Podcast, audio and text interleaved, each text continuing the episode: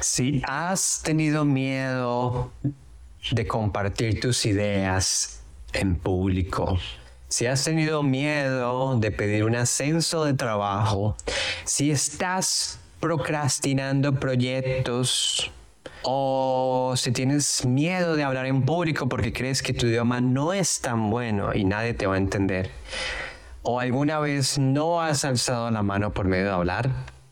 De hecho, yo un día alcé la mano en una conferencia para hacer una pregunta y me pasaron el micrófono y no sé si tú lo has hecho antes, pero cuando tú hablas al micrófono, tu voz se escucha diferente y te das cuenta que todo el mundo te está escuchando altísimo. Y yo me, me entré en pánico y al final mi garganta se cerró y estaba hablando así y la voz no me salía y se me olvidó la pregunta y el conferencista por suerte fue súper buena onda y me respondió algo y, y fue extraño. Pero hasta hoy es una experiencia que recuerdo y está bueno tener esas experiencias. La próxima, próxima vez que hablan en un micrófono en público de seguro va a ser mejor. Pero bueno, retomando, si has sentido eso, hoy vamos a ver qué es el síndrome del impostor. Vamos a ver qué es una batalla que tú, sí, tú, escúchame, puedes ganar.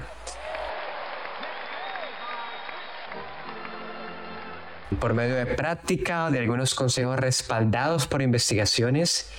Y esto es muy importante para no llegar a los 80 años y arrepentirte de no haber aprendido un segundo idioma, de arrepentirte de tener proyectos estancados y obras maestras inacabadas. ¿Estás listo para aprender ese idioma que tanto amas?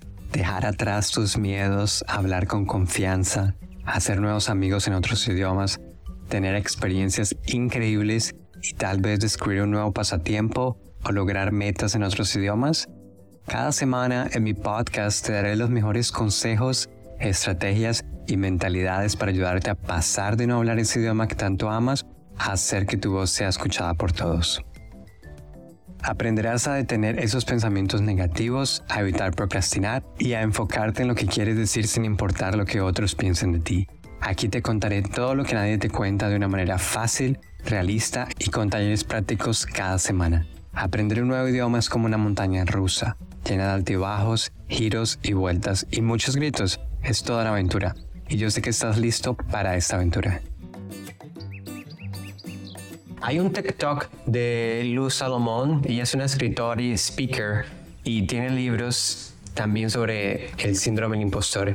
Y ella dice que una forma sencilla de descubrir que tienes el síndrome del impostor es, es como tener un horrible amigo en tu cabeza, en tu cabecita que te dice cosas feas y dice cosas groseras sobre ti. No lo puedes remover, pero puedes aprender a manejarlo. Fue una frase genial es una conferencia que ya hizo. Todo lo que hable aquí te lo voy a dejar en la descripción. Así tú puedes después, si te interesa, ah, ir allá y ver todo lo que he comentado aquí.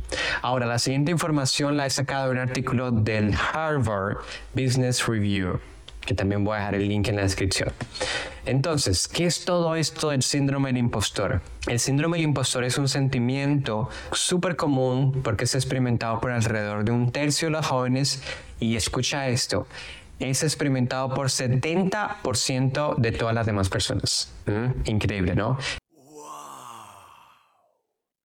Está vinculado a nuestra identidad y autoestima y tiene tres, tres, escúchame bien, atributos críticos. El primero es puntos de vista exagerados de las habilidades que tenemos. El segundo, miedo a ser expuesto como un fraude, ¿sí? como alguien que no sabe las cosas o como alguien que contrataron y no hace las cosas bien. Y tercero, es una tendencia a restar la importancia a los logros, es decir, cuando tú dices, oh sí, pero yo hice esto, pero cualquier persona lo puede hacer, esa es el tercer atributo. Entonces, todo esto puede dar lugar a sentimientos de dudas, ansiedad y culpa al asumir nuevos roles o responsabilidades. Aquellos que experimentan el síndrome del impostor pueden sabotear su éxito, obsesionarse con errores menores o trabajar más duro. Esa gente que dice, me gusta hacerlo todo hasta que quede perfecto. Entonces piensa por qué lo estás haciendo. A pesar de los desafíos, superar el síndrome del impostor puede provocar agotamiento y depresión a largo plazo. Las estrategias respaldadas por la investigación que vamos a hablar pueden ayudar a superar estos sentimientos destructivos y ayudar a las personas a convertirse en una mejor versión de sí mismas tanto en el trabajo como en la vida. Entonces vamos a ver aquí cuatro estrategias, son cuatro estrategias que tú puedes aplicar hoy mismo, que son respaldadas por investigaciones y yo te las voy a escribir ahora mismo. Entonces son cuatro, la primera se llama mantén una mentalidad positiva. La segunda es celebra tus victorias. La tercera es usa redes sociales conscientemente. Y la cuarta es hacer un plan. Entonces vamos a iniciar con la primera. Mantener una mentalidad positiva. Dentro de este tema hay una mujer súper importante que se llama Valerie John. Ella es una experta que ha desarrollado su carrera ayudando a miles de trabajadores a combatir el síndrome del impostor. Ella tiene una estrategia y esa estrategia implica que nos alentemos a reconocer intencionalmente nuestros logros y habilidades y dejar ir los pensamientos ansiosos. Por ejemplo, supongamos que tú tienes un jefe y tu jefe te ha asignado una tarea que él siente que tú estás preparado para, para hacer. Entonces, en lugar de, por ejemplo, tú, después de hablar con tu jefe y tu jefe haberte dado esa tarea, en vez de tú empezar a reflexionar sobre por qué tu jefe te eligió o, por ejemplo, empezar a catastrofizar sobre todas las cosas que podrían salir mal, lo importante es que permanezcas presente y reconozcas la realidad. Es decir, piensa la realidad de una forma objetiva. Es decir, tu jefe confía en ti y él cree que tú harás un buen trabajo. ¿Viste cómo cambia todo esto? En vez de sentarte y ya colocarte a pensar en el futuro que todo va a salir mal, si tú piensas, te sientas y piensas de una forma mucho más objetiva, es mucho mejor. Y hay otra mujer genial que se llama Tiwalola Ogunlesi, también voy a dejar todo en la descripción. Ella recomienda completar un registro de victorias mensual para hacer una crónica de tu progreso y reflexionar sobre las preguntas que lo inspiran a descubrir todos tus poderes. Haciendo esta lista puedes mitigar el síndrome del impostor reflexionando y recordándote tus, tus fortalezas regularmente. Entonces, ella, ella recomienda dos cosas. Ella recomienda primero en una tabla de Excel colocar todos tus registros y victorias mensuales. Que de hecho, estas cuatro estrategias yo las hice y por eso me demoré en lanzar este episodio porque quería primero hacer, poner en práctica todo esto y mm, después compartirlo con ustedes, porque en realidad yo solo comparto lo que a mí me funciona y yo sé que a alguien que me está escuchando le puede funcionar. De hecho, esta mujer, Tiwalola, no, no sé si se pronuncia así, perdón, si Tiwalola me escucha un día, pero ella, por ejemplo, ella realizó la tabla de Excel y ella la comparte en su página web. También voy a colocar el link de eso. Yo lo hice y es genial porque en realidad te das cuenta, me di cuenta de todas las cosas que he hecho desde el inicio del año que ya se me había olvidado que yo había hecho. Y eso te da una sensación de genial, te da una sensación genial de qué increíble que yo he realizado estas cosas y algunas de estas cosas se me han, se me han olvidado celebrarlas. Entonces sí, totalmente lo recomiendo. Y la segunda estrategia que ella recomienda es responder preguntas. Es decir, son dos preguntas. ¿Qué he hecho que me hace sentir capaz? Y la segunda es, si yo fuera más joven y pudiera ver mi vida ahora, ¿de qué estaría orgullosa? Y ella explica que este ejercicio hace que te puedas sentir más optimista sobre el futuro cuando miras hacia atrás, porque estás mirando tu vida hacia atrás y eso te puede dar una sensación de logro. Qué increíble, ¿no? Ahora, la segunda. Celebra tus victorias. ¿Por qué? Porque a menudo nos enfocamos tanto en los resultados de nuestro trabajo que nos olvidamos de honrarnos a nosotros mismos. Esto me pasa a mí, sé que a ustedes pasa, entonces es importante que tú lo hagas. Es decir, celebrando, celebrando tus logros es una manera simple y divertida de combatir el síndrome del impostor. Es decir, celebra tus victorias, aparte tus logros con tus amigos y no tengas miedo de exponer que compartir esas victorias. Yo hago esto y de hecho desde el año pasado lo hago, es decir, mismo que sean cosas muy difíciles o metas pequeñas, yo las celebro. Yo compro una champaña y es una sensación súper enriquecedora y te hace sentir bien. Te hace sentir bien. Cuando tú lo practicas, te hace sentir bien, porque en realidad champaña para mí es algo que solo se celebra en ocasiones súper especiales y ahora que lo estoy haciendo por cada victoria que yo tengo, es una sensación súper enriquecedora, entonces totalmente lo recomiendo. Y ahora una explicación científica es que cuando celebramos nuestras victorias, nuestros cerebros nuestros cerebros liberan el neurotransmisor dopamina que nos hace sentir bien. Esto hace que nos sintamos motivados y lograr aún más cosas. Ah, increíble, ¿no? Algunos de nosotros necesitamos celebrar más activamente para sentir toda la fuerza de nuestros éxitos. Por ejemplo, puedes salir a cenar, enviar un mensaje de texto a un amigo contándole sobre tu logro o incluso comprarse algo pequeño para ti o puedes ser como yo, te compras una champaña. Elijas lo que elijas, por favor, hazlo. Súper recomendado. Yo lo hago con champaña, tú lo puedes hacer con otras cosas, pero por favor hazlo. Ahora la tercera. Usa las redes sociales conscientemente. Es importante que dejes de seguir a las personas que te puedan deprimir, es decir, deja de seguir personas que te deprimen y mejor concéntrate en seguir en las redes sociales contenido educativo o inspirador que te alimenta. ¿Por qué? Porque Internet puede ser muy bueno o puede ser muy malo cuando se trata de construir o romper sentimientos del síndrome del impostor. entonces por eso está bueno que uses las redes sociales para, para ver a personas, por ejemplo, mentores, personas que tú admiras y aprender de sus historias de éxito. De hecho, esto yo lo hago desde hace eh, casi dos años. Yo en realidad lo que hice fue crear otra cuenta de Instagram y lo que hago es esa cuenta solo sigo gente que me parece interesante, mis mentores y gente que quiero seguir como que quiero que me den como consejos diarios y me ha funcionado bastante bien. Algo que pasa con Instagram es que ahora te salen muchas publicidades, pero tú ignoras las publicidades y va a salir todo bien.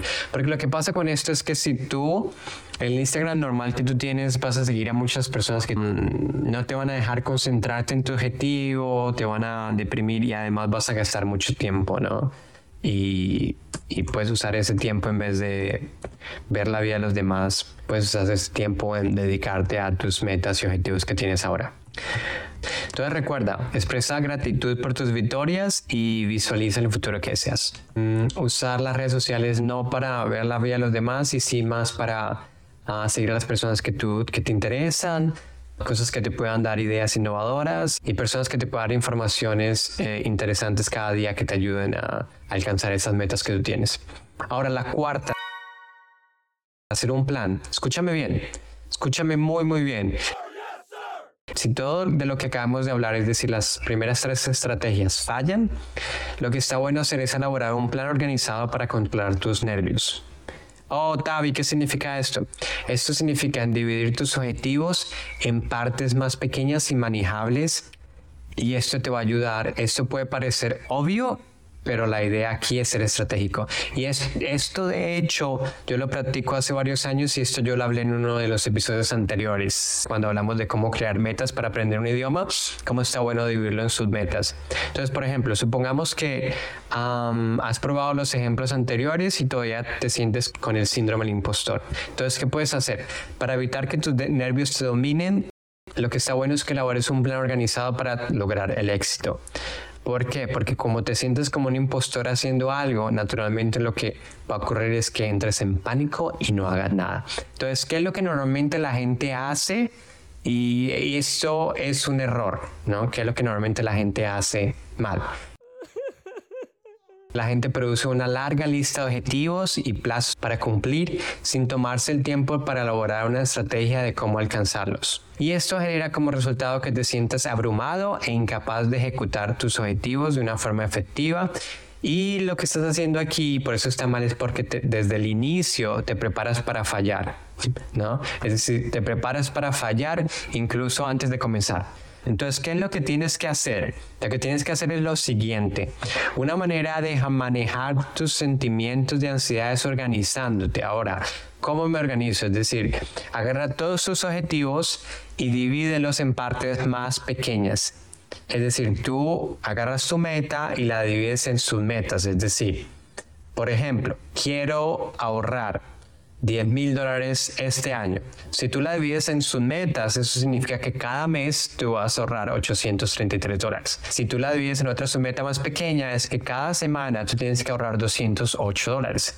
Y si tú la divides, por ejemplo, por días, significa que cada día tienes que ahorrar 29 dólares. Te das cuenta cómo cuando las divides en sus metas, tu cabeza consigue entender que sí es posible, sí lo puedes lograr eso que quieres. Entonces lo mismo puedes hacerlo con los idiomas, lo mismo puedes hacerlo con otra cosa que quieras aprender o con un proyecto que tengas.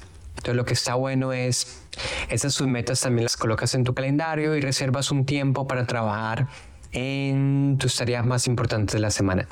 Esas fueron las cuatro estrategias entonces recuerda y anota las cuatro estrategias porque sé que te van a servir. A mí me sirvieron, me sirven hasta ahora y puede ser que a ti te sirvan también. Entonces la número uno es mantener una mentalidad positiva. La segunda es celebrar tus victorias. La tercera es usar las redes sociales y la cuarta es hacer un plan. Ahora, para terminar, para papá, te dejo con una frase de Luz Salomón que fue de la misma genia de la que hablé al inicio y ella también tiene una conferencia, recuerda que te voy a dejar el link en la descripción, y ella dice esta frase, cuando tú vas a hacer una conferencia y estás temblando, tú puedes decirte a ti mismo, estoy emocionado.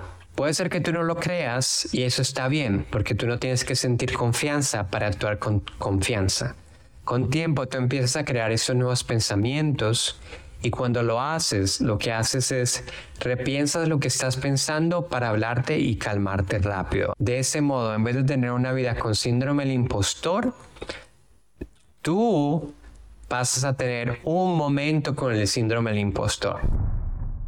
Qué genial esta frase, ¿no? Y al último ya termina diciendo, recuerda que tú no eres brillante en todo y eso está muy bien. Qué genial, qué genial lo que ella dice, ¿no? Eso, eso me marcó mucho y lo quería compartir con ustedes. Y esto es todo por hoy. Me encantó tenerte. Muchas gracias y espero que tengas un lindo día hoy.